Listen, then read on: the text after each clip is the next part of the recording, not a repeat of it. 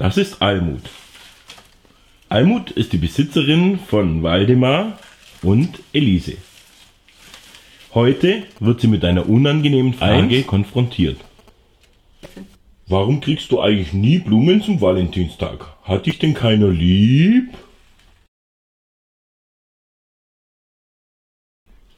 Doch, Waldemar. Aber meine Freundin und ich, wir verzichten bewusst auf Schnittblumen aus prekären Arbeitsverhältnissen. Das ist leider oft der Fall. Drei. Ja, viele Schnittblumen, die hier verkauft werden, kommen aus Ländern wie Kenia, Ecuador oder Kolumbien und werden dort unter schlimmen Bedingungen produziert. Was meinst du damit? Die Arbeiter werden ungerecht bezahlt.